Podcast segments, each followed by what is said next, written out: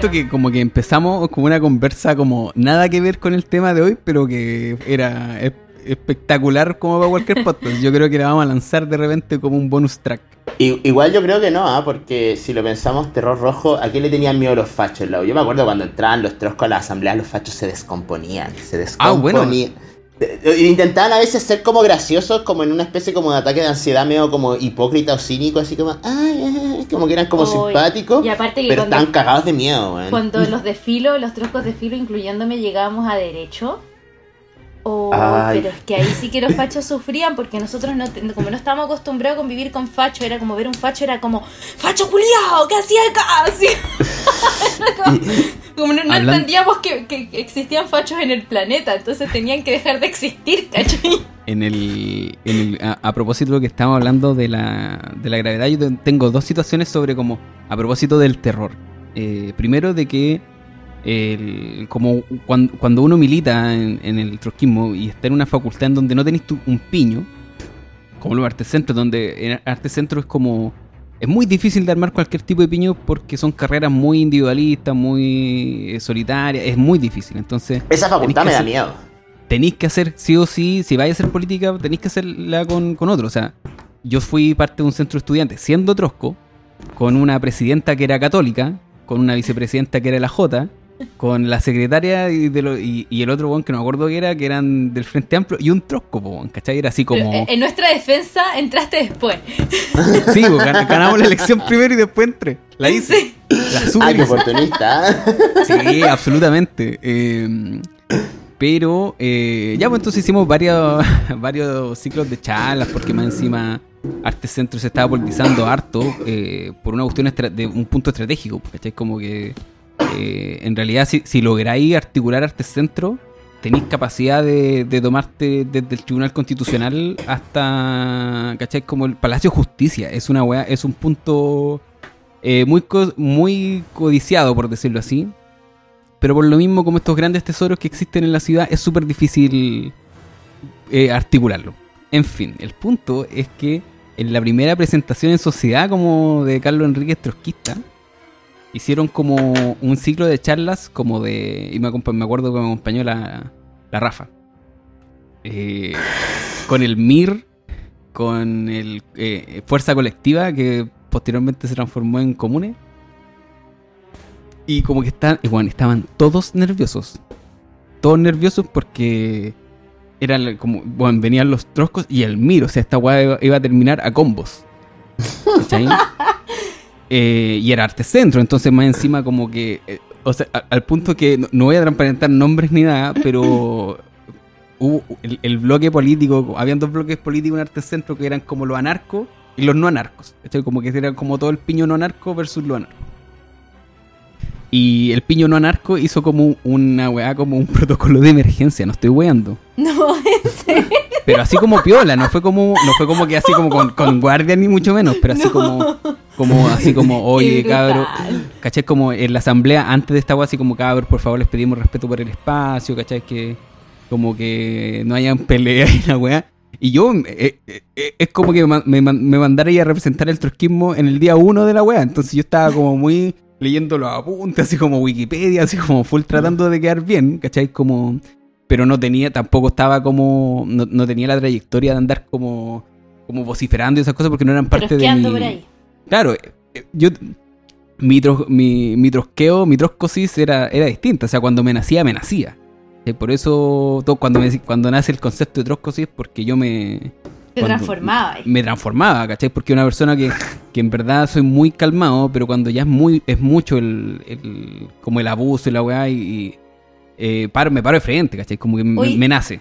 Pero por eso, por eso la, conversión en, hombre lobo en, las ilustraciones. ah, bueno, esto va a ser parte de la conversación de hoy porque dentro de los grandes eh, eh, monstruos que existen, el hombre lobo es el que representa, bueno, entre varias cosas, el miedo a la clase obrera. Lo vamos a explicar posteriormente, es parte de, las cosas que yo he estudiado en mi vida, parte del, arte que yo hago. Yo hago, soy historietista, hago cómics. Y los cómics que yo he hecho, la mayoría son de hombres lobos por lo mismo, porque es, un personaje fascinante en nuestra historia. Pero terminando la historia, la weá es que terminó la weá muy simpática. Así como muy.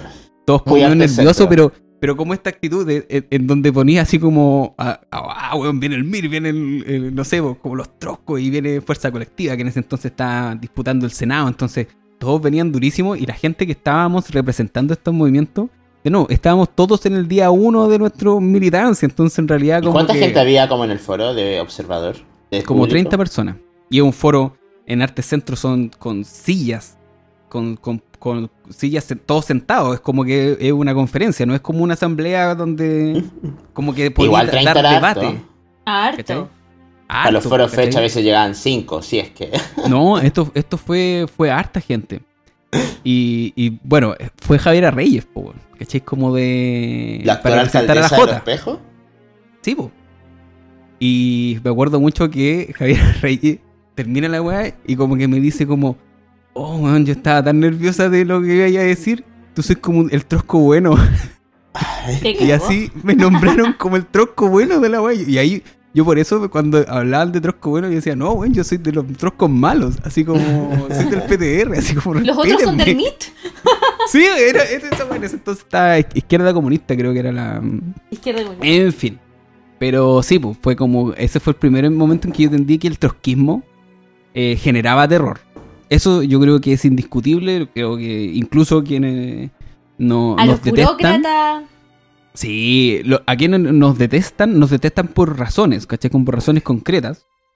Eh, el miedo eterno a romper la asamblea, que es como una, un absurdo en sí mismo, porque si la asamblea se rompe porque alguien dice las verdades, ¿cachai? O los problemas y denuncia la burocracia ahí mismo, eh, no es como que uno rompió la asamblea. La asamblea decide romperse porque ¿Cachai? Como que nos están dando las condiciones para un diálogo, weón, que, sea, bueno, horizontal, que sea respetuoso con... ¿Cachai? Si la weá se está, si está maquineando ahí mismo y lo estáis denunciando y se te rompe la asamblea y salen todos peleados, bueno, eso es lo que tiene que pasar si estáis maquineando. ¿Cachai? Como que, eso, era...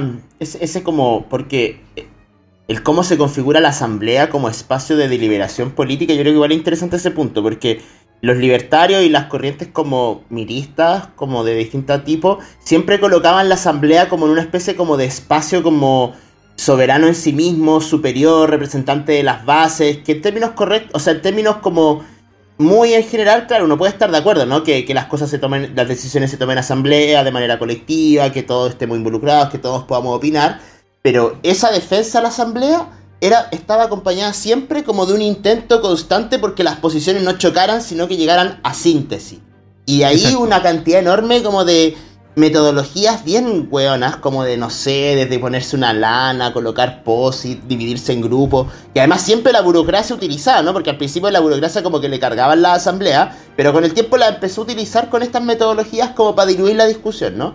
Y en última instancia es bien ridículo porque lo que reproduce esa como defensa corporativa a la asamblea, en última instancia como una especie de, instancia como de armonía, como de síntesis, de unión, en un sentido que, insisto, para la lucha es correcto. Uno necesita que la asamblea, o sea, que la base tenga una cierta unión, que haya una cierta cohesión respecto a un programa, pero eso no se logra sin enfrentamiento político, sin discusión, sin debate.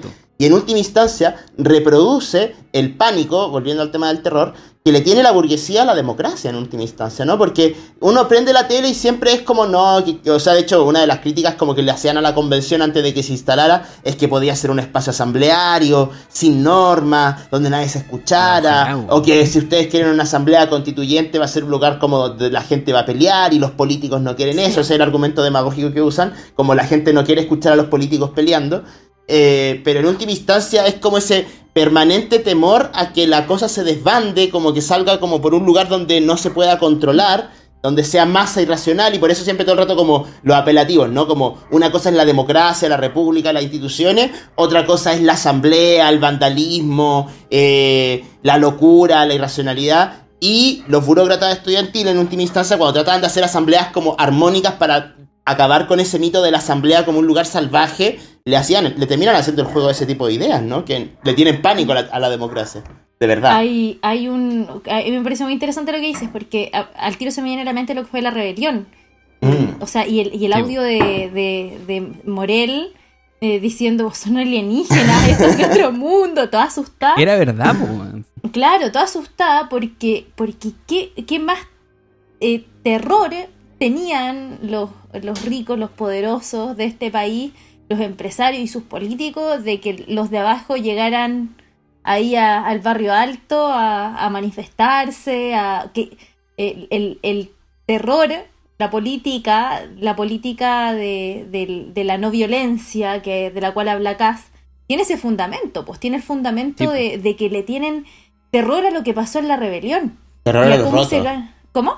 Terror a los rotos terror a los rotos. O sea, cómo estaban las condes. A los patipelados. ¿Se acuerdan cómo estaban las condes de militarizado como en el tiempo como de más álgida de las, álgido de las protestas? Bueno, de hecho hay muchos videos, ¿no? Como de los tanques tirándose contra los manifestantes porque además mucha gente iba a manifestarse para las condes. Eh, como una forma de protesta también contra las clases más altas. Eh, y, la forma en que militarizaban era. Incluso Plaza Ñuñoa, de hecho, en Plaza Ñuñoa se cometieron varios abusos a los derechos humanos, como precisamente por eso, ¿no? Como ese discurso ese terror que fundamenta ese discurso securitario, como que sin Paco esto sería como Sodoma y Gomorra, y como que, o sea, de partida sería más entretenido, pero. Oye, antes de darle el pase a Carlos, porque eh, con lo que voy a decir quiero. Eh, es una, una pregunta. Porque aquí el especialista es Carlos Pero, pero esto que estamos hablando en realidad es parte de los fundamentos o, de los orígenes de, del, terror, como, como género literario, cinematográfico, eh, las grandes procesos, los grandes procesos sociales. Eh, y, y, creo que, que ahí las revoluciones cumplen un rol muy importante para poder quizás construir esto em, eh, es, personajes de, las películas y la literatura de, terror. Entendiendo que el terror en realidad, eh, no sé, es aquello que, no, no, no, sé, no, no, no es que te cause terror así como en la literatura, no es que te cause terror de verdad, pero en la realidad sí. O sea, lo que te inspiró crear eh, toda la literatura de terror fue, si bien uno trata de hacer, no sé, imaginación es alrededor de hechos reales que causaron terror en amplios sectores de masa. o sea, es, el terror como una...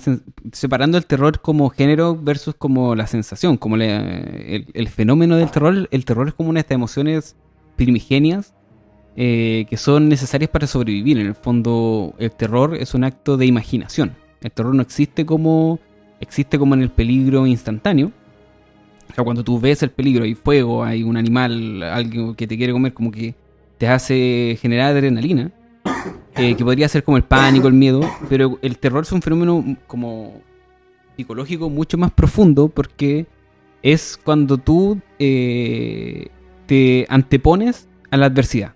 Como hay, hay, varias, aquí podríamos estar hablando de verdad como horas de terror es como eh, en lo personal es un fenómeno no solo mi género más fascinante, como que, o sea, que, encuentro más fascinante, sino que eh, en uno de estos primeros, en uno, no, me acuerdo, fue hace dos capítulos que dijimos que el terror era contrahegemónico. Sí. Se contrapone a, todas las reglas, cuál se construye. Eso no, no significa que es como positivo o negativo, que es bueno o malo, que es, eh, por decirlo así, como el, el terror existe cuando se acaban las normas, cuando se acaba, eh, la hegemonía, cuando llega este espacio en donde eh, no hay certidumbre. En la incertidumbre nace el terror y eh, en nuestra necesidad de llenar la incertidumbre con, con certezas, con certezas que puedan generar obstáculos. Esto es parte de la teoría del monomito de Joseph Campbell. Tiene un libro muy bueno que se llama El héroe de mil caras. Es como uno de estos libros por el cual se construye la literatura de la figura del héroe, la épica, eh, así como franquicias famosas están, tan basadas directamente en, el libro que escribió Joseph Campbell, como Star Wars. Y parte de la contraparte del héroe de mil que dice que como todas las, todas las grandes historias eh, intentan reflejar nuestra percepción eh, personal e individual, cómo nos enfrentamos a la adversidad, a todo nivel, como por ejemplo el crecer es enfrentarse a varios tipos de adversidades donde tú vas pasando etapas y una vez que pasé una etapa ya no podéis volver atrás, cambias, evolucionas. Sin embargo, cuando vais cruzando parte de esta etapa y te encontráis con obstáculos que no puedes superar, ya que no son superables, el, cerebro, cerebro, necesita transformarlo en algo que te derrota o que puedes derrotar. Eso se llama un monstruo. Eso, es la raíz de un monstruo, es una representación simbólica o metafórica de esta adversidad, de aquello que te, que te, escapa de tu comprensión. No estamos hablando solamente de una adversidad como puntual o algo como que te, que te haga daño físico, sino que cualquier cosa que, que, se te quita del entendimiento y te quita del como el camino de tu, de tu desarrollo, se transforma eventualmente en un, en, un, en un monstruo, en un miedo. Por eso es tan profundo, por eso como todas las etapas, eh, todos los procesos de cambio han generado... Eh, el género del terror nace, por ejemplo, eh, del, de las grandes catástrofes y revoluciones del, de, de la historia. Por ejemplo, la idea del romance gótico. El romance gótico creo que es el género que todos asociamos inmediatamente con el terror. Cuando hablamos de romance gótico hablamos del castillo con en la noche con lluvia y Drácula y los monstruos que están como en la noche y los cementerios. Eso es como como todos estos libros como eh, Edgar Allan Poe, como los clásicos, ¿cierto? Y el romance gótico es simplemente el encuentro entre lo que era la percepción romántica, como de Roma, eh, versus lo gótico, lo de los, la percepción goda de las invasiones barbáricas. Entonces, cuando cae el Imperio Romano, que es prácticamente el fin de un mundo, porque todo el, imperio era parte de un ordenamiento en el cual se cae completamente y la gente tiene que volver a reinterpretar el mundo desde unas ruinas que eran como... O sea, hay gente que se murió pensando que el mundo se había acabado porque todo lo que había construido el imperio romano no se alcanzó a, reconstruir en, en, las vidas de una persona. O sea, pasaron al menos como 300 años antes que volvieran a existir grandes ciudades desde la caída del Imperio Romano. Creo, creo que más o menos como en Europa, obviamente. Estamos hablando como Europa, Asia, en esta zona euroasiática. Eh, y eso generó el, el, género ya del romance gótico, como la idea de, como, bueno, ¿dónde, ¿dónde existe el miedo? cuando se encuentra eh, esta figura apolínea, romántica, de la sublimación del ser humano, versus, versus lo grotesco que es la realidad. ¿Ya? Esas son como las adversidades con las cuales se genera el terror. Entonces, por supuesto que una revolución, que es tanto hermosa como grotesca, te va a generar grandes obras de terror. O sea, por ejemplo, las obras de terror que nacen con la revolución rusa, que uno puede pensar como, ah, que son como, como casi como figura histórica. Terminator nace de eso. Estamos hablando de como. Eh, como. Eh, en Terminator literalmente hay una guerrilla peleando contra las máquinas. ¿Cachai? Como que eh, son, son como cosas súper obvias que de repente uno se le pasan por la como por encima. Precisamente pensando de que el terror es como un fenómeno moderno y que ha existido siempre. Me lancé, me lancé así. sí, y con a mí, interrúmpanme nomás porque yo, yo en verdad que esta no, me apasiona, entonces... Es que está muy interesante porque pienso inmediatamente se vienen muchos géneros, ¿no? O pienso en muchos como acontecimientos históricos, eh, por ejemplo, no sé, el alzamiento de los esclavos eh, en, la Roma clásica, ¿no? Una horda de personas que no eran consideradas personas, sino que objetos, saqueando todas las ciudades de Roma y todos los cuicos corriendo en círculo, como no, los esclavos se han revelado, y el pánico que eso les tiene que haber generado y cómo eso se va representando después en distintas historias o relatos literarios. Me parece muy interesante. Con lo mismo con lo de lo grotesco inmediatamente me recuerdo como a, la referencia que hizo la Bárbara en el último, en el penúltimo capítulo, a Edgar Allan Poe. Eh, este, mm, pensando que, el Carlos ya nos, ya nos llevó a la Edad Media, ¿no?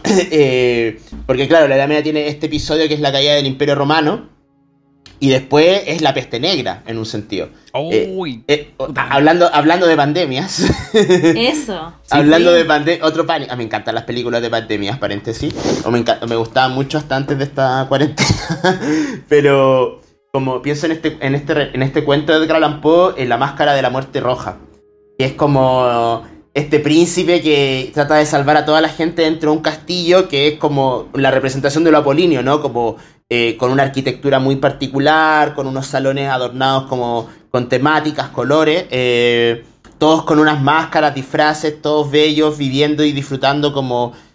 es como una mezcla de Apolíneo y Dionisiaco, ¿no? Como los dos como tensiones de Occidente, como disfrutando como del goce al mismo tiempo entre personas hermosas y de repente entra un infiltrado que es como esta enfermedad grotesca, sangrante, lleno de... Bueno, además las representaciones de la peste negra siempre son como bastante asquerosas, ¿no? El COVID por lo menos es como más invisible. Sí. Entonces ahí inmediatamente como, pienso, pensé en eso mientras como te escuchaba hablar. O sea, y ese cuento más encima te, te, resume eh, prácticamente la lucha de clases. Eh, ah, no, además, extraordinaria. los pobres se morían afuera. O sea, eh, literalmente se construye un muro gigante y dentro están festinando. Y una weá como. E, es, el, es el, la raíz del. Se mueren y, y, es muy. Tiene mucha relación con la realidad. Ahí te voy a dar de nuevo el pase, Carlos, pero es que no, sabes de esto. Y, el, y a mí lo que me llama mucho la atención, o siguiendo con el parangón de pandemia peste negra, grandes procesos sociales, o sea, revoluciones, pero también crisis, como la peste negra. Pero que todas las políticas que impulsó la iglesia y, y, eh, y, los y quienes estaban, digamos, al mando en, en, ese, en, ese momento, eh, todo fue fallido. Todo fue... todo fue fallido. Yo, estuve leyendo, viendo tu, tu video, me llamaba la atención los ah. datos. O sea, el, el cuando Yo tengo un seminario del terror que fue que para jóvenes, eh, jóvenes y adolescentes que están en la biblioteca. Eh, estaba muy nervioso haciéndolo, pero, pero bueno, eh, vale la pena. Bueno, ahí contabas que mataron a todos los perros y a los gatos. Exactamente.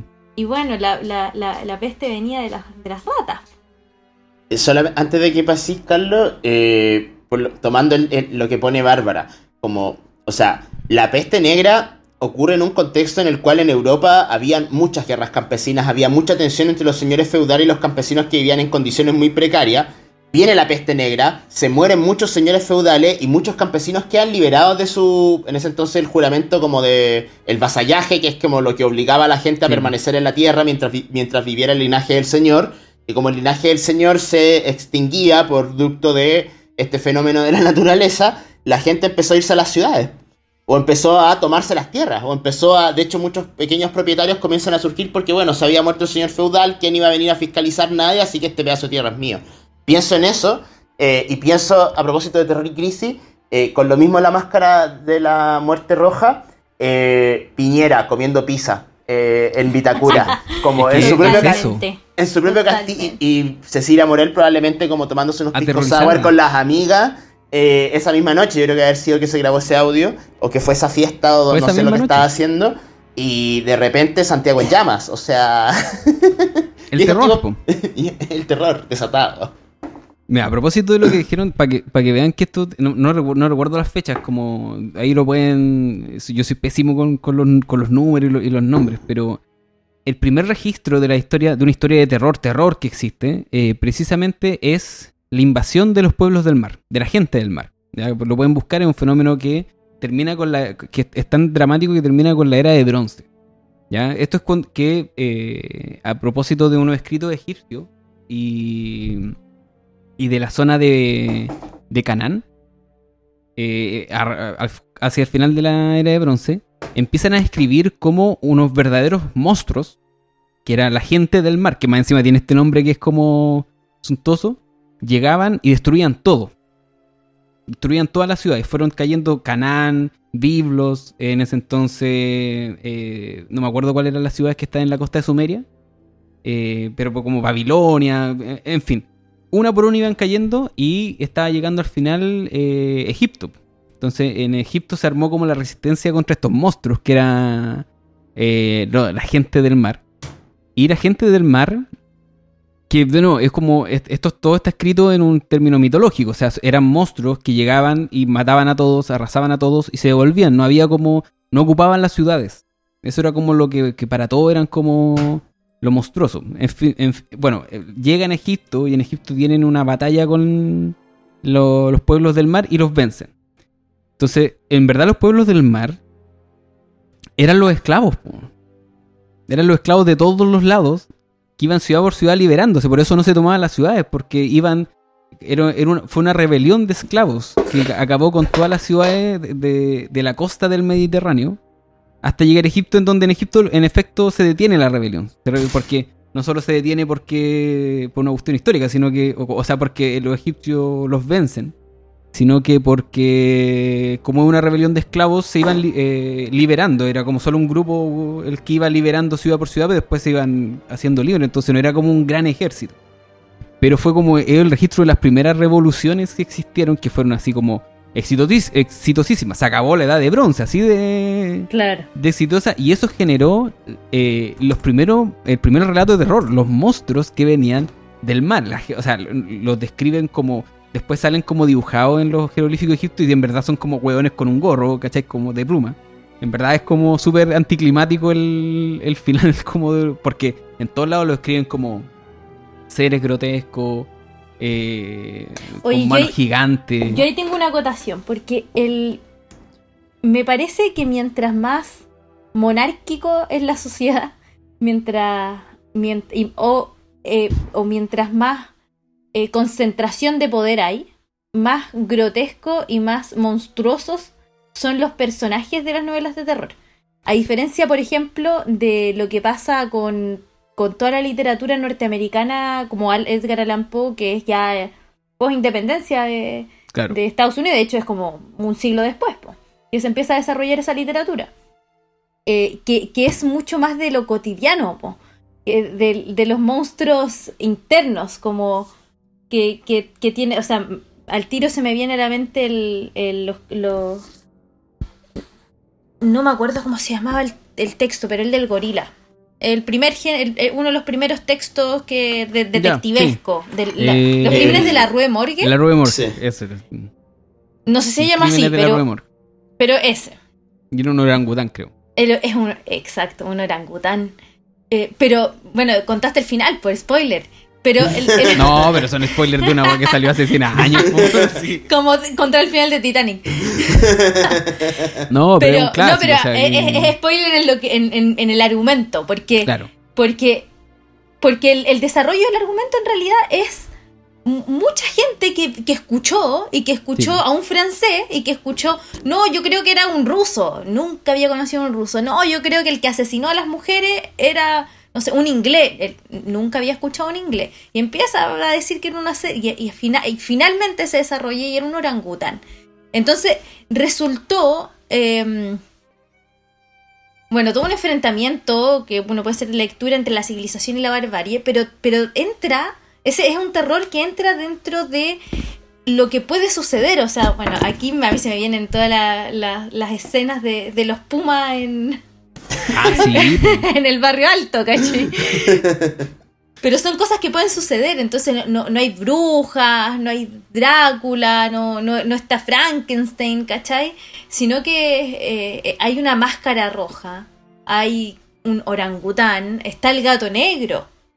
dentro de. Qué, bueno. igual referente, Muchas recopilaciones de los monstruos como que conocemos actualmente, no sé, vampiros, zombies, hombres lobos, son una recopilación decimonónica, eh, o sea, que en un sentido están reflejados monstruosamente relatos que vienen de la época medieval, pero también como una forma de marcar un terror de la sociedad, como que la sociedad burguesa instala, como desde que, los, desde que prácticamente derrotan a las monarquías absolutas, como de un pánico a lo medieval, un pánico a lo antiguo, un pánico como a, la época que dejamos, dejamos pasar. Por ejemplo, Edgar Allan Poe tiene otro texto que es El péndulo, que es de un revolucionario que está preso en una cárcel de la Inquisición, no sabe bien cómo llegó ahí y que lo, único que ve en esa cárcel es como un péndulo que está como eh, bajando. y que en algún momento lo va a cortar. Eh, se empieza a volver loco. Y se empieza a volver loco, ¿no? Como eh, la ausencia de racionalidad. Sí, o sea, ahí, ahí, em, hay, hartas cosas que decir porque primero abarcamos de como el, precisamente lo que estamos hablando de cómo, cómo eh, a raíz de la peste negra, que es cuando se acaba prácticamente la, idea de, de, Dios como un ser omnipresente y se transforma en algo mucho más espiritual, más filosófico, no real. Porque precisamente todas las cagas que se mandó a la iglesia católica, que eran... Eh, en, la manera de manejar la, la, peste negra, que fue matar a los gatos, ¿cachai? Como aislar a los, a los judíos y a los gitanos, salvándole la vida a los judíos y los gitanos, así le hizo una cuarentena, Como echando, los cuerpos de los enfermos al agua. Entonces era como, oh, y santiguando la agua. Entonces tú veías al, sacerdote haciendo el gesto más poderoso que existe dentro simbólicamente del, catolicismo y del cristianismo, que el, santificar a través de, con el poder de Dios.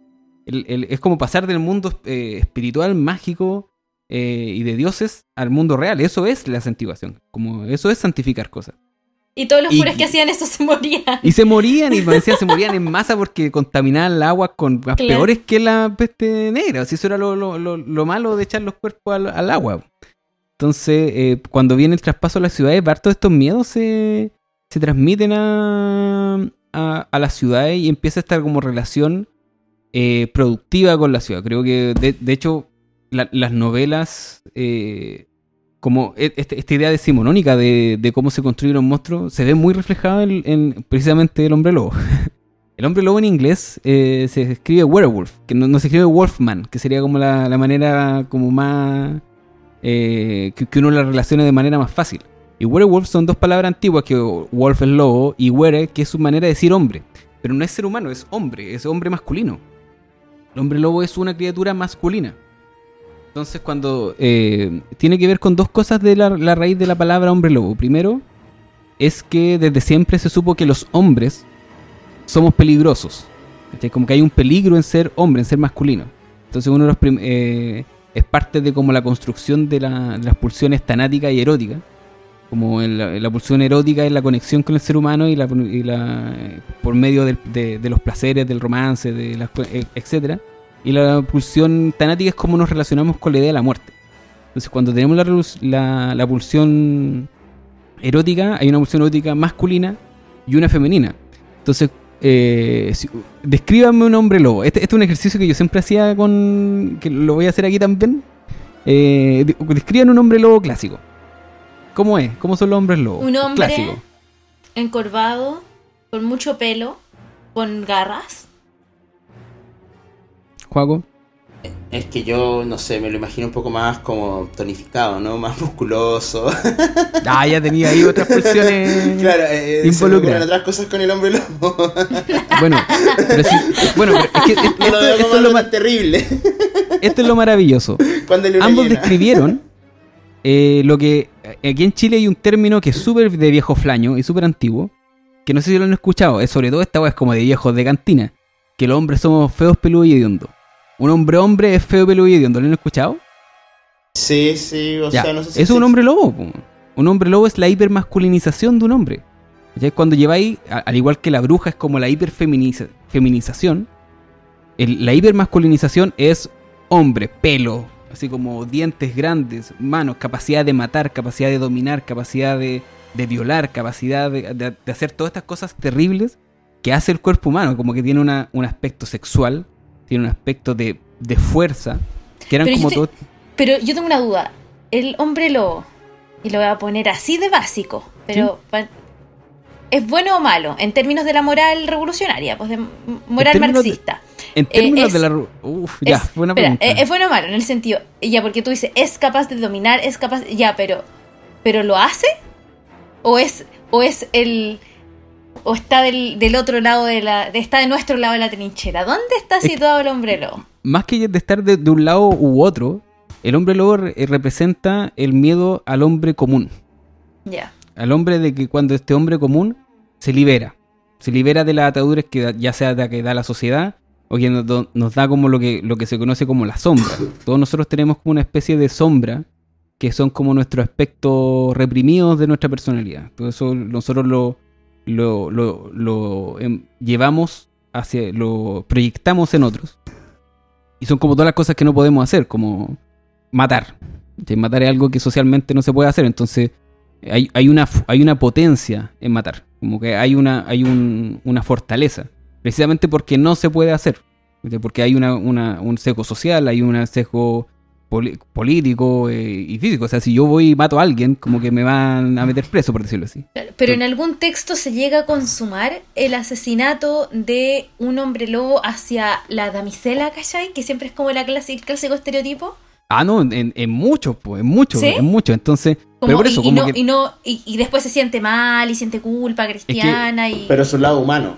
Es, que eso es, pues, cuando, es cuando es, es parte, es la culpa religiosa. Los hombres lobo nacen por una cuestión como súper eh, práctica. Eh, el hombre lobo era el representante en un tiempo en donde las economías eh, feudales pasan de ser como de recolección de, así como de, granja de verduras a ser granjas de rebaño. Entonces empiezan a, empezaron a criar ovejas que eran como eh, como estas criaturas como súper... Peludas y tiernas. Peludas y tiernas, pero que son súper... te generan lana, te generan leche, te generan carne cuando envejecen, entonces, y más encima... Algo que no se dice las ovejas, que tú las podías, el rebaño hace que renuevan la tierra, entonces para poder seguir, entonces son súper, son súper valiosas. Entonces, ¿quiénes se comían la oveja? Los lobos. Entonces los lobos era una representación súper, súper gráfica de los peligros. Sin embargo, había otra persona que también es el, depredador número dos de la oveja era, el lobo. El número uno eran los pobres. Entonces hubo una relación súper directa de la pobreza, de la marginalidad con el lobo. Entonces cuando, se, construye la figura del hombre lobo, eh, se generan como todos los vicios que tiene, por decirlo así, la clase obrera, que tienen los sectores marginales, que tienen los, que están fuera de la sociedad por decirlo de un aspecto como eclesiástico y como de la hegemonía, son los que están eh, fuera de la sociedad, están literalmente en el salvajismo. Que es como siempre nos han visto las clases altas a los rotos. ¿cachai? En el fondo el hombre lobo es, el miedo a los rotos. ¿cachai? Es cuando, cuando Cecilia Morel manda ese mensaje así como, weón, vienen así las hordas, ¿cachai? De rotos a, a, romperlo todo, a quemar, a matar, porque, y tenemos que compartir los privilegios es ese mismo miedo eh, que, se refiere a los hombres lobos, ¿cachai? Que son como personas normales que un día estaban andando tranquilamente después del trabajo y ese momento entendieron de que era el momento de la violencia y chao, fueron a quemarlo todo y salieron a protestar y salieron a, romper de sí mismo. eso es como el... Hay una novela que es fantástica, que yo que es la que mm, para mí es de las que son esenciales en el estudio del cine de terror porque generó como toda nuestra conciencia actual de lo que es un monstruo.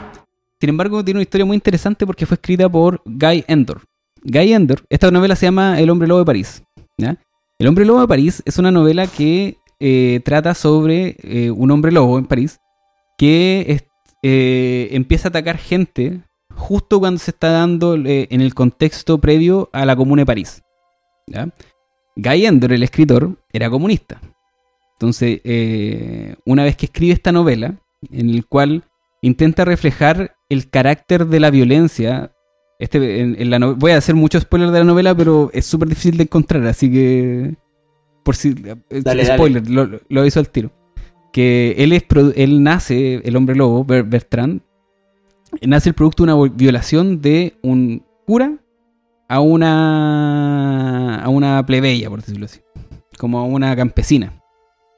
Entonces es un niño que nace sin amor, un niño que nace siendo maldito por, todo su pueblo, que la única, eh, los únicos lugares que encuentra es la melancolía de como eh, de, trabajar el día a día y después de enlistarse en la guerra franco-prusiana, donde vive los horrores de la guerra y poco a poco este lado salvaje de él, que él nace el 25 de diciembre, por lo tanto es como que es el mito más como clásico del hombre lobo eh, lo va dominando y se va transformando, va, matando gente eh, noche tras noche, él recuerda que mata gente. Eh, y de repente se da la, comuna, la comuna de París, donde está esta gran explosión de, por decirlo así, de violencia, en donde los hombres se transformaron en lobos, según la vista de, de la, la sociedad parisiana de ese entonces.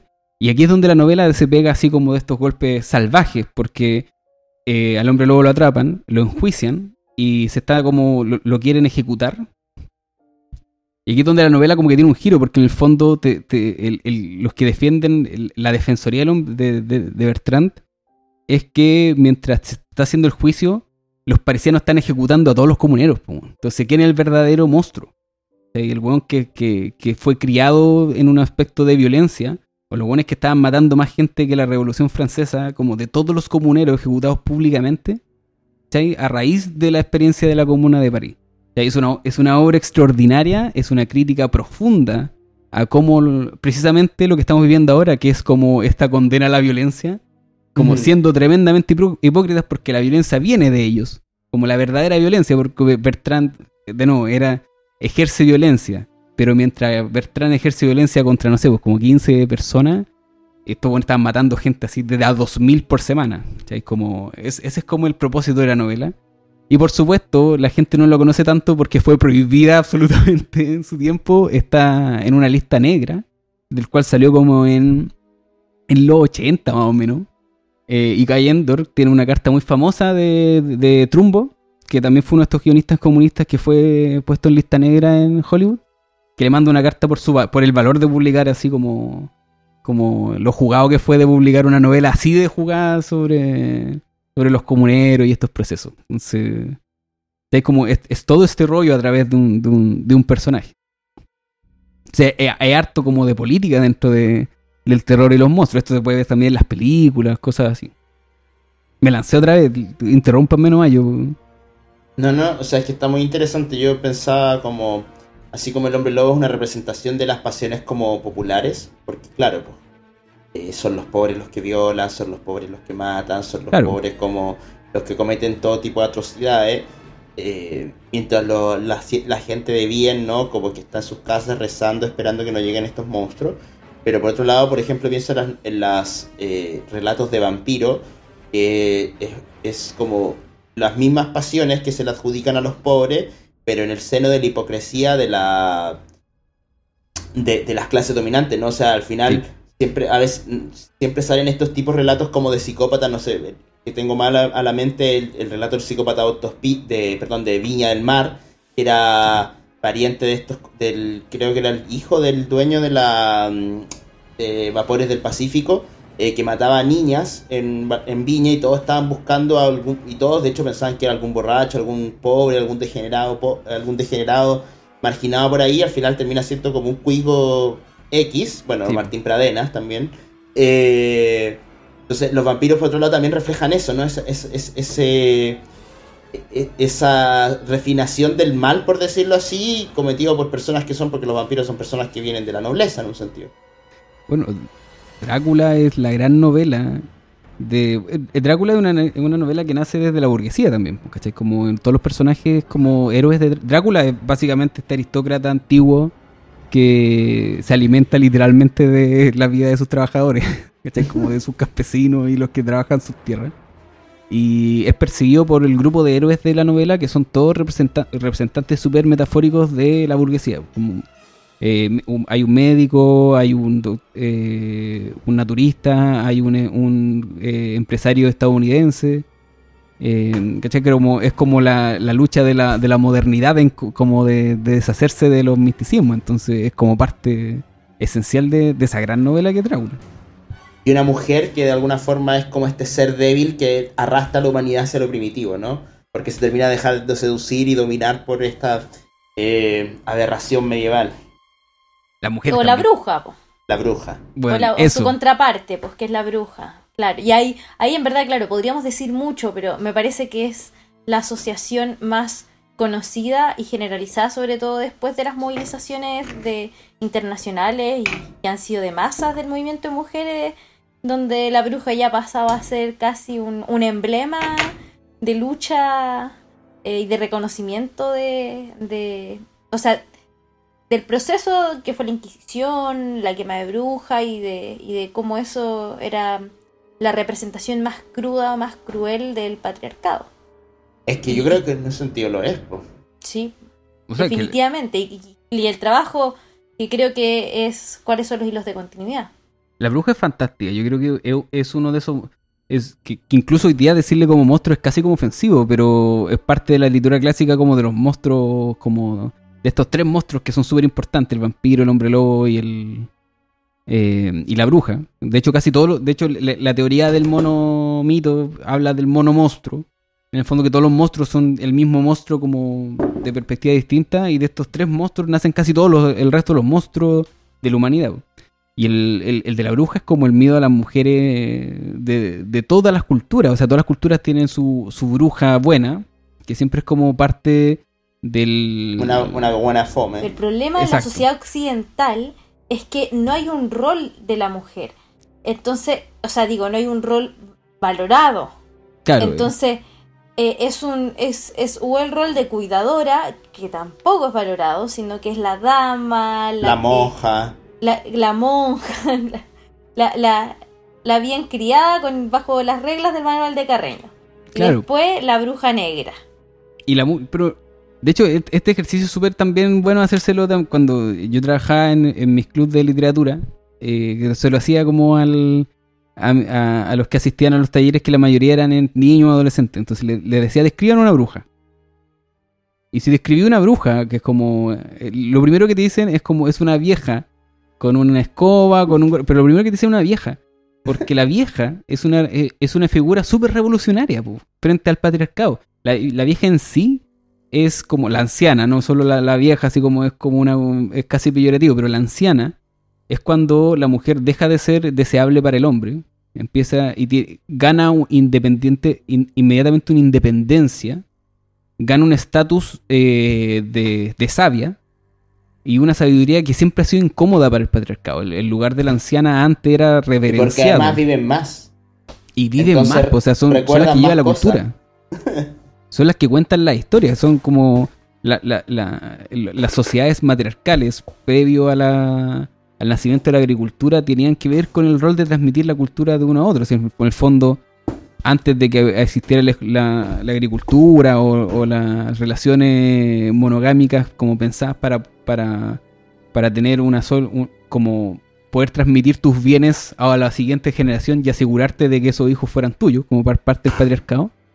Eh, las únicas que sabían quién eran verdaderamente sus hijos eran las mujeres, pues, obvio, como que las parían a sus hijos. Entonces eran las únicas que podían transmitir la cultura de una generación a otra. Y ese fue un terror siempre que tuvo el patriarcado muy pendiente, sobre oh. todo eh, posterior al, a la caída del Imperio Romano. Como el, enemigo número uno del cristianismo en su tiempo fue el templo de Isis, que era reverenciar a la feminidad, que tenía tres castas, que eran las núbiles, que eran vírgenes, que se preparaban para, para ser sacerdotisas, la sacerdotisa fértil, que era la que podía hacer los ritos asociados con la sexualidad, y posteriormente la anciana, que era la que transmitía la cultura hacia el resto de, la, de las sacerdotisas. Entonces el templo de Isis, que de donde nace la cultura mariana, la figura de María es muy parecida a la, Isis romana, es de donde nace toda la, bruja, el miedo a la sexualidad de la mujer, el miedo a, a la liberación, a tener que siempre tener una contraparte de lo que hablaba de la bruja buena, porque tiene que tener su lugar es como su, saber su lugar por debajo del hombre. En cambio, la bruja siempre tiene más poder que el hombre, porque tiene la definición de una bruja es una mujer que maneja saberes que van más allá, que están ocultos. El ocultismo brujeril es precisamente que escapa del mundo patriarcal. O sea, el mismo mito de Lilith, y, o sea, sí, el mito de Lilith, que es la primera mujer antes de Eva, y porque Dios crea, o sea, el relato cristiano es Dios crea a la mujer de la costilla del hombre. Pero antes de eso hubo otra mujer, pues, porque Dios creó, de hecho la Biblia dice, pues no creó al, hombre y a la mujer a su imagen y semejanza, lo hizo de arcilla, eh, y la primera mujer no quería estar debajo de Adán en el sexo, entonces como que no se lograron congeniar, no lograron reproducirse, por decirlo así. Entonces Lilith se fue expulsada del jardín del Edén y ahí surge Eva, que más encima después eh, Satanás la, la lleva hacia su, hacia su bando y claro, la tienta y ah, la lleva a probar el árbol, eh, la libera en un sentido, eh, porque la, induce a probar el árbol del conocimiento. ¿Qué es lo más castigado que tiene? Que es lo que Dios le había negado a la mujer y al hombre también, al principio de la creación. Oye, lo que yo no sé es dónde está la mujer en toda la literatura eh, norteamericana. O, para ser menos hipócrita, lo que sé en la pregunta, eh, o, menos retórica, es que eh, toda la literatura más popular estadounidense utilizaba a la mujer como, o positó a la mujer como un objeto, como objeto sexual. O sea, eran todas las portadas de revistas Pulp y de la literatura Pulp que era terror, ciencia ficción y, por ahí, era la típica mujer así gritando, arrancando del, del de los orangutanes, de los gorilas, atacadas. Eh, o, o, después en la literatura de Edgar Allan Poe eran mujeres débiles, Madeleine, de la casa Usher. mujeres débiles, enfermas. O con alguna, o con algún atributo que despertaba la obsesión. Berenice, los dientes. Eh, sí, pues, es que eran, eran símbolos de, la inocencia de una sociedad y de lo más sagrado que tenía, por ejemplo, como el tesoro más sagrado que tiene el patriarcado, que es la mujer, pues como la, capturarla. Y el miedo más grande que tiene por casi todas las sociedades, pero es que de hecho todos los monstruos tienen más o menos como el mismo patrón, es que les roben a las mujeres. Eh, hay una película muy infame, pero que es muy importante en la historia del cine porque define eh, como los tiros de cámara, el relato cinematográfico, que se llama El nacimiento de una nación, The Birth of a Nation. Es una película que estadounidense, no me acuerdo de qué, fecha es, pero que es salvaje porque en, una parte aparece un hombre negro que persigue a una mujer para violarla. Y el hombre negro está escrito como un monstruo. como que tiene unos ojos. Eh, esto está hecho con blackface, como que está un actor blanco parte del mito del violador negro. Claro, por el cual, contra el cual combate Angela Davis, por ejemplo. exactamente. Y aquí nace, o sea, no nace, pero aquí lo, lo, lo transmite en una película en donde el Ku Clan son los héroes. Oh, Porque, qué horrible. Entonces, está este actor pintado de negro, así como haciendo ruido animalesco y moviéndose como un monstruo, es, la primera representación cinematográfica más o menos de un, del monstruo como conocemos hoy día moderno. Y es tan horrible como la presencia de él que la, esta mujer se escapa y se, mata, se lanza por un, por un precipicio. Entonces, de ahí nace, por ejemplo, eh, el monstruo de la Laguna Negra, que es como esta, en donde Estados Unidos eh, va al Amazonas y empieza a explorar y que se encuentra en la exploración culturas indígenas que quieren robarle a sus mujeres. Es como, ¿qué, qué, sucede cuando viene la inmigración eh, de Europa?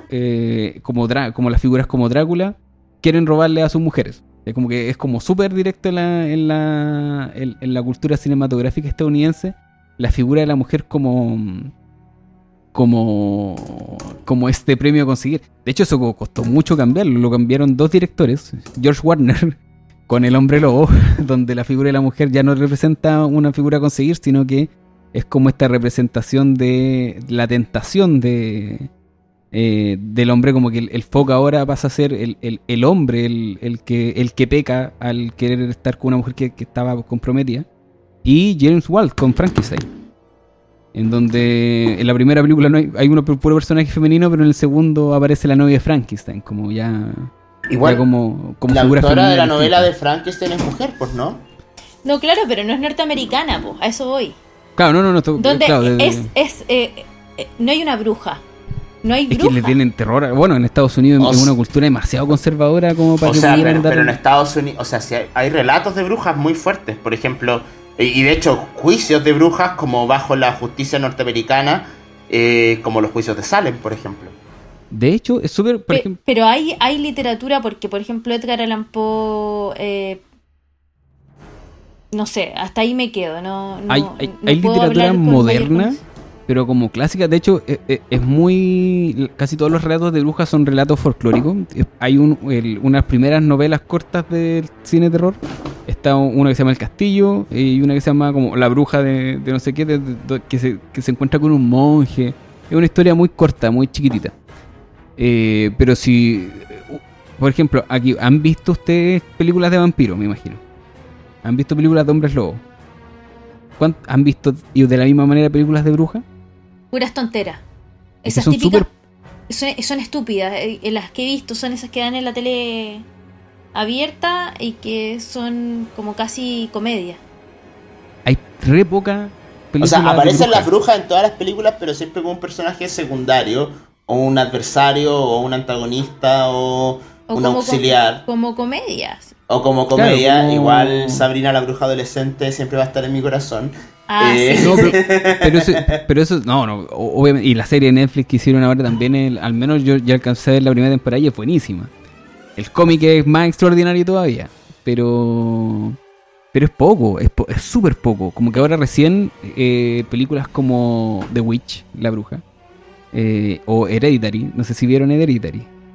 Hereditary. que, que sabéis que yo me voy a aventurar una explicación. Para mí la explicación es que el gran problema estadounidense, los grandes adversarios estadounidenses, en verdad, eran la población negra, en particular eh, la revolución haitiana. La escondieron, escondieron la revolución haitiana porque era la primera amenaza, principal amenaza para Estados Unidos post eh, eh, independencia. Esa, esa es mi, teoría. Mientras que, claro, en Europa ya había una diversidad, porque también había mucho más historia de, eh, la sociedad. Eh, había una diversidad de adversarios mucho más mayor, los trabajadores, los pobres, eh, los árabes, etcétera, las mujeres. De hecho, como personaje de la cultura popular, en la mujer en Estados Unidos lo que se dio harto, alejado más del terror, es la fe fatal. Eso sí. La fe fatal, como esta, esta mujer que era media espía, media asesina, que seducía a los ah, hombres. Ya, sí, y, sí, y, la, y los engañaba y los mataba después. Eso sí pegó muy fuerte en, la cultura estadounidense. De hecho, había una mujer que, porque la, estas revistas pulp, eh, que son post Edgar Allan Poe, pero estas revistas pulp que tan tanta difusión tuvieron en Estados Unidos, em, una, eh, primero dibujaban, primero ilustraban y después buscaban textos. Eh, y una de ellas, una de las ilustradoras era mujer. Po. Y claro, si uno contrasta las carátulas que hacían, era... O sea, la típica mujer corriendo, ya no, pues era la mujer como con arma en mano, que es, que es diferente. No, eso pegó más encima porque se, vieron enfrentados a hartas cosas eh, después de la Segunda Guerra Mundial.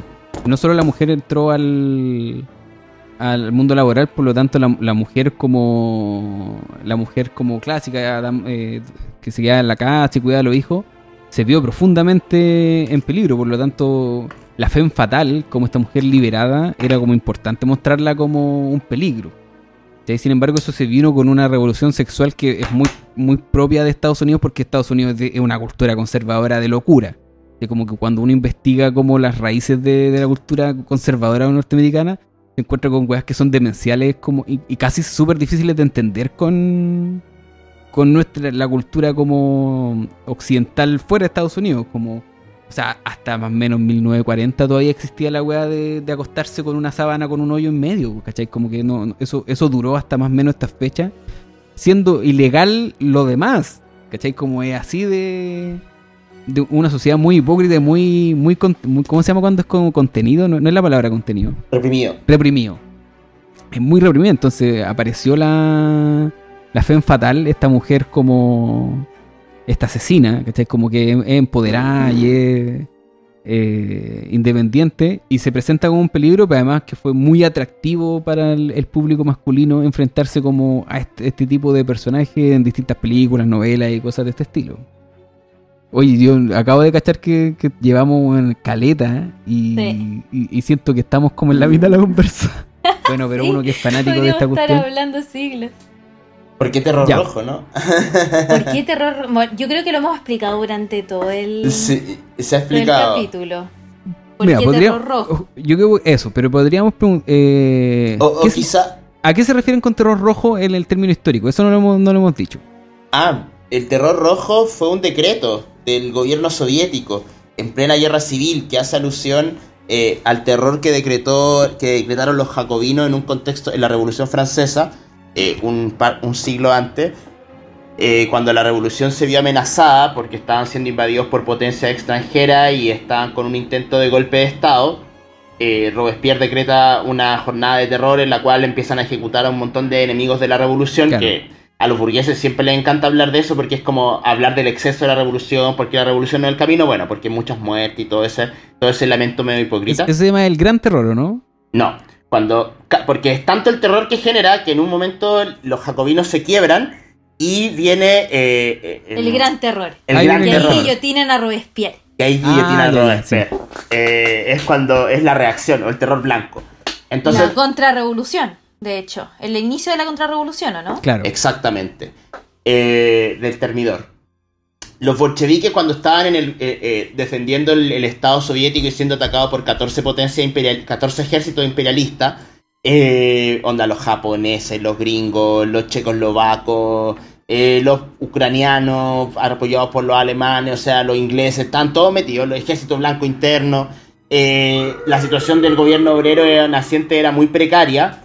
Porque además como que ellos habían llegado, cuando, cuando fue la Revolución Rusa hicieron una coalición con otro partido, ese partido se sale del gobierno de Lenin Eh, y ahí ese partido empieza a conspirar también contra el poder soviético. Entonces los bolcheviques se ven forzados a eh, decretar, hacer un decreto que es como que, fue, que, es lo que también da el nacimiento a la Checa, la policía, la policía soviética, eh, política, la espada de Lenin, que en el fondo fue dotarse de poderes excepcionales para defender la República de los Soviets, ejecutando sin juicio previo a, a, a contrarrevolucionarios, según los informes de esta policía.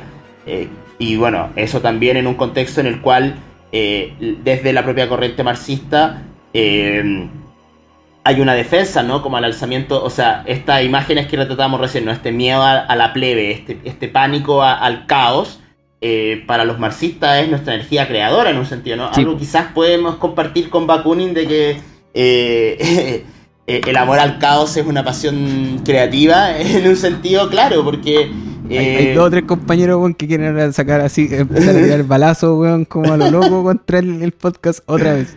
No, pero, pero lo que voy es que, en un sentido, eh, la autoorganización de las masas, la confianza en que los trabajadores pueden tomar en sus manos su propio destino, que para la burguesía eso es caos, perversión y, y, degeneramiento y, salvajismo, para nosotros es una fuerza creadora. Eh, y a eso le tienen pánico los burgueses, ¿no? Entonces el terror rojo también era una exaltación ideológica del gobierno de los trabajadores. No era solamente como que habían bolcheviques matando como eh, burgueses en la plaza pública. De hecho, no, los bolcheviques no hacen como ejecuciones como los franceses que hacían un acto gigante de masa donde ponían un show. Digamos, como la revolución que dio origen al capitalismo los bolcheviques no asesinaban a... De hecho, había una discusión entre Lenin y Trotsky porque... En la plaza pública. Eh, porque querían ver qué hacían con el zar y cómo lo mataban. Y bueno, Trotsky, que era mucho más eh, dramático, quería hacer en un momento un juicio así como público al zarismo y a toda la herencia rusa. Pero bueno, al final lo tienen que ejecutar muy discretamente porque donde estaba preso el zar estaban por llegar los blancos. Y si caía el zar en mano de los blancos, se convertía en un símbolo donde reagrupar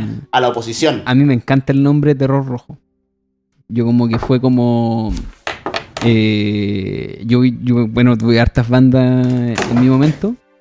Y una banda le quería poner Terror Rojo hasta que descubrí que existe una banda de Trosco que se llama Terror Rojo. Ya me la habían ganado hace rato. y es súper buena banda. Así que... Mira, pasemos a recomendaciones porque ya no... Y recomendaciones de terror, sí. Sí, pero quiero hacerle una pregunta primero, una pregunta incómoda. Siempre es bueno como en esta fecha nosotros como que estamos haciendo un especial de, terror, pero a raíz de la fecha de Halloween. ¿Ustedes celebran Halloween? No, no, me, mira, y, voy a ser bien honesta, no celebro Halloween y me carga que vengan a tocarme la puerta. Hasta que, bueno, ahora soy mamá y voy a tener que empezar a... a empecé conscientemente a trabajar ese, ese, ese aspecto porque, porque ningún niño, por, mucho que uno quiera, está por fuera de lo que se vive en la sociedad y que es parte de las de, de socializar con sus compañeritos, ¿cachai? Entonces, por ejemplo, ahora en el colegio estamos, estamos trabajando con Halloween. Y estamos, ¿cachai? Que abrimos el sótano del colegio. Ya estamos ambientando el sótano. Ya, pero weón, qué pulento. Utilizando eh, la casa Usher. El texto de Edgar Allan Poe, utilizando la, eh, la, máscara eh, de la muerte roja. De la muerte roja. Utilizando el gato negro, bueno, todos todos los, los textos de narración extraordinaria están ahí contenidos en la escenografía y también en, en máscaras que hicimos personajes. Y mañana es nuestro estreno, así que también les voy a mandar algunas no, fotitos. Manda fotitos porque eso se ve muy, muy, muy interesante. Así que más que celebrar Halloween, yo creo que hay que enfrentar, hay saber enfrentar la claro, lo estáis aceptando. Así como, sí. la etapa ya como de aceptación. Sí, sí. ¿Juaco? Eh, la, eh, es que narración extraordinaria está muy libro. eh, no, yo de terror. Eh, no, no, no, pero ¿celebráis Halloween? Ah, sí, celebro Halloween. Eh, la verdad es que en un principio nosotros las personas católicas no celebramos como fiestas paganas. Entonces en mi familia como que no había, de hecho mis padres como que no eran muy amigos de Halloween por lo mismo, ¿no? Como, o sea, como mi mamá es de izquierda le ponía un fundamento de que eran costumbres gringas y imperialistas y no sé qué, pero también había una, eh, un fundamento católico de que Halloween es una fiesta de paganos, como de... No está todo mal.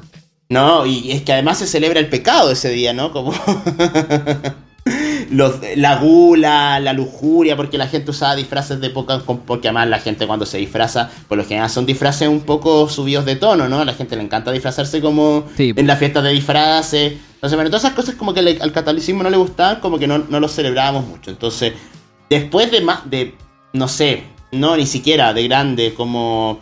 Me acuerdo haber ido como a las fiestas de la Blondie, como... Tampoco soy muy bueno para disfrazarme. Ya, pero igual lo celebraste. Claro, lo celebré, pero... Bueno, yo celebro Halloween hace rato, así que... me imagino. No, no, está... Más que claro. me lo imagino. Pero ojo, que, a mí me costó mucho aceptar Halloween. Como yo, porque fue una weá que desde chico me fascinaba. Y al igual que Joaquín, mis papás son ateos y todos, pero son eran como marxistas van a votar por Arte, como ese, ese, es el punto. Como. Entonces Halloween era una de estas cuestiones prohibidas. Eh, me, costó mucho afrontar que primero quería celebrarlo, así como me quería disfrazar, quería así como hacer algo especial para ese día. Eh, pero sabéis que fui, enfrentándolo eh, conociendo Halloween. Sabéis que Halloween, cuando uno, uno entiende que no es solo Halloween, sino que todas las fiestas que uno celebra en Chile, al menos salvo el 18 de septiembre, son todas fiestas gringas. El día de la mamá, ¿cachai? Como el día de. La idea de celebrar como estas cosas son todas. Nacen en 1921 eh, por decreto de. de a, raíz del Jueves Negro y de la crisis económica que existía, se empiezan a hacer todas estas fiestas para reactivar la economía. Entonces, como que ahí nadie se la puede sacar. Como que el que no celebre Halloween no tiene que celebrar Navidad, Día de la Mamá, Día del Niño, nada. Como que tenéis que quedarte ahí en la casa, como mirando la ventana pero, pero más Halloween nace de, de, una fiesta de, inmigrantes pobres eh, irlandeses que de la, de la hambruna irlandesa pasan a emigrar a Estados Unidos.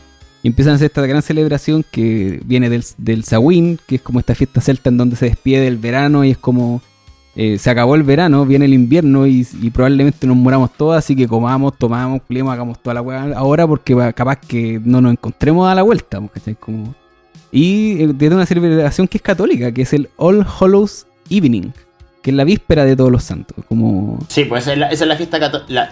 El, fundamento católico del Día de Todos los Santos es una forma de contrarrestar al, poder de las fiestas paganas en la Edad Media. Que además se celebran de todas las culturas, como por el inicio de la primavera. Es, no sé qué pasa bien en Halloween. Eh, sí, entonces en verdad Halloween originalmente es una comilona de gente pobre. Entonces igual como que tiene su origen te la voy a sacar. Como que ahí podéis decir como darle una justificación. No, sí, o sea, este podcast por favor utilícenlo para celebrar Halloween eh, con argumento con argumento de clase. Yo este domingo estoy así ya preparando la película. no voy a poder disfrazarme. pero, o sea, voy a usar los disfraces que tengo en la casa, pero voy a usarlo ahí como el, el primer Halloween de mi hijo. Entonces para mí es algo importante. Mira, yo me voy a disfrazar de del, del del gorila, porque no va a ser el orangután de, de la, de extraordinaria y de los crímenes de la, de la Rue Morgue.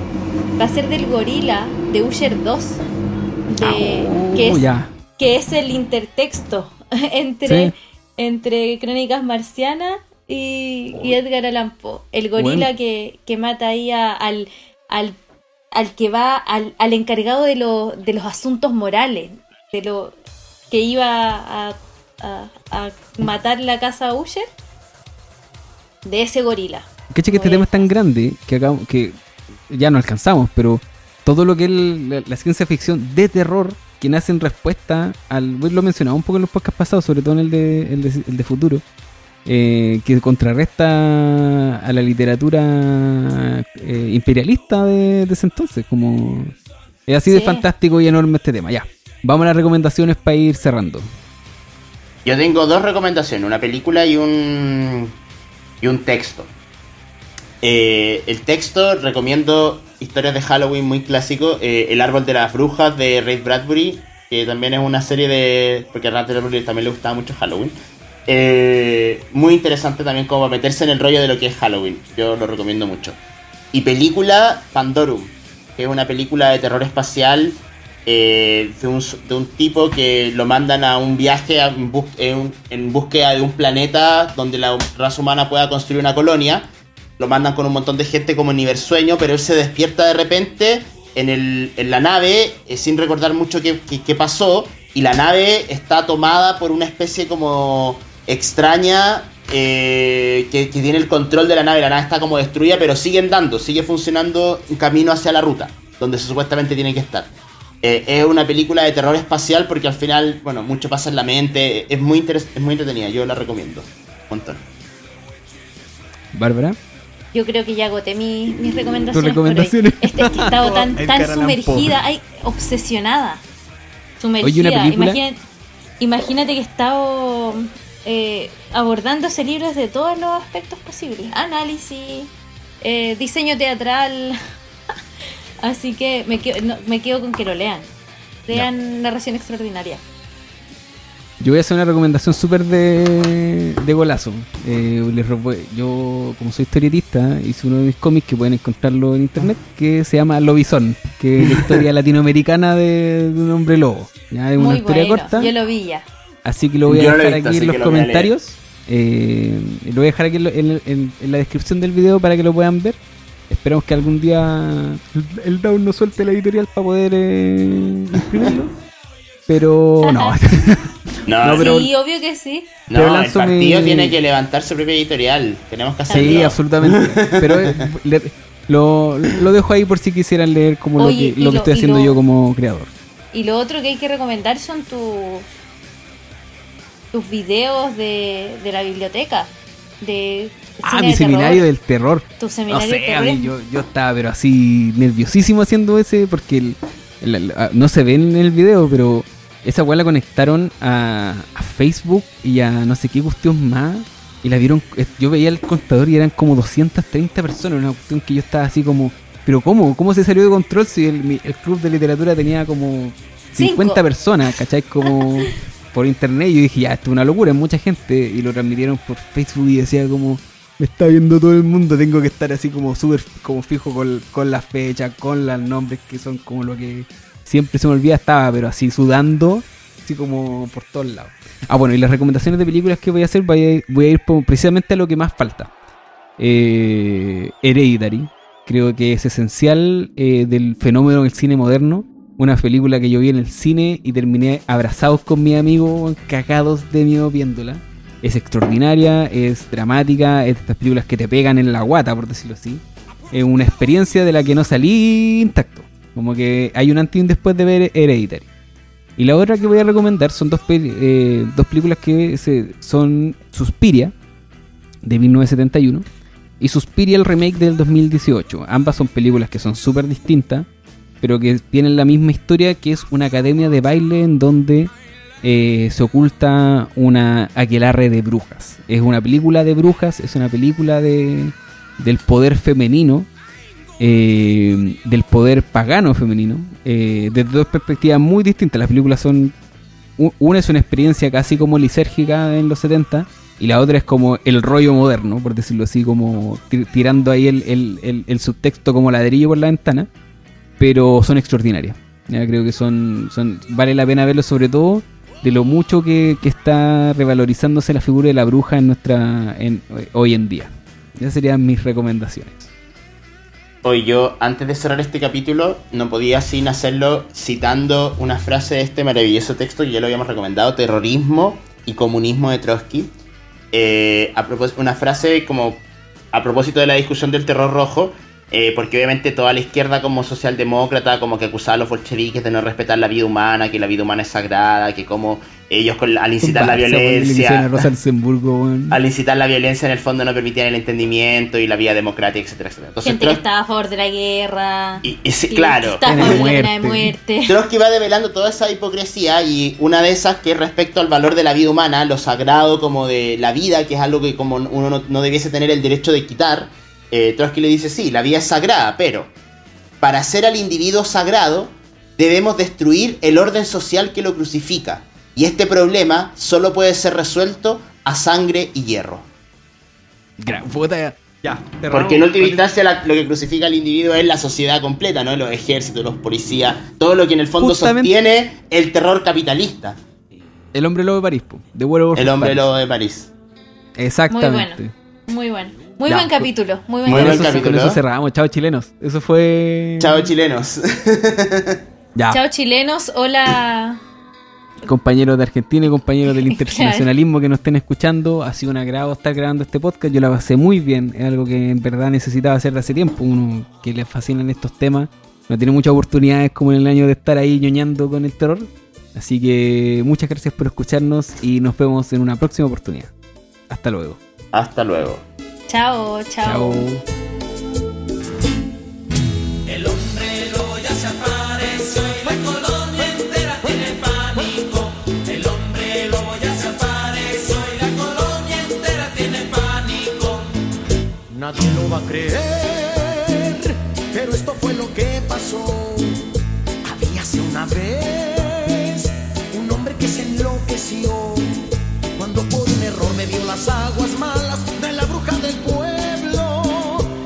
de terror miró como su cuerpo se le cubrió de pelo.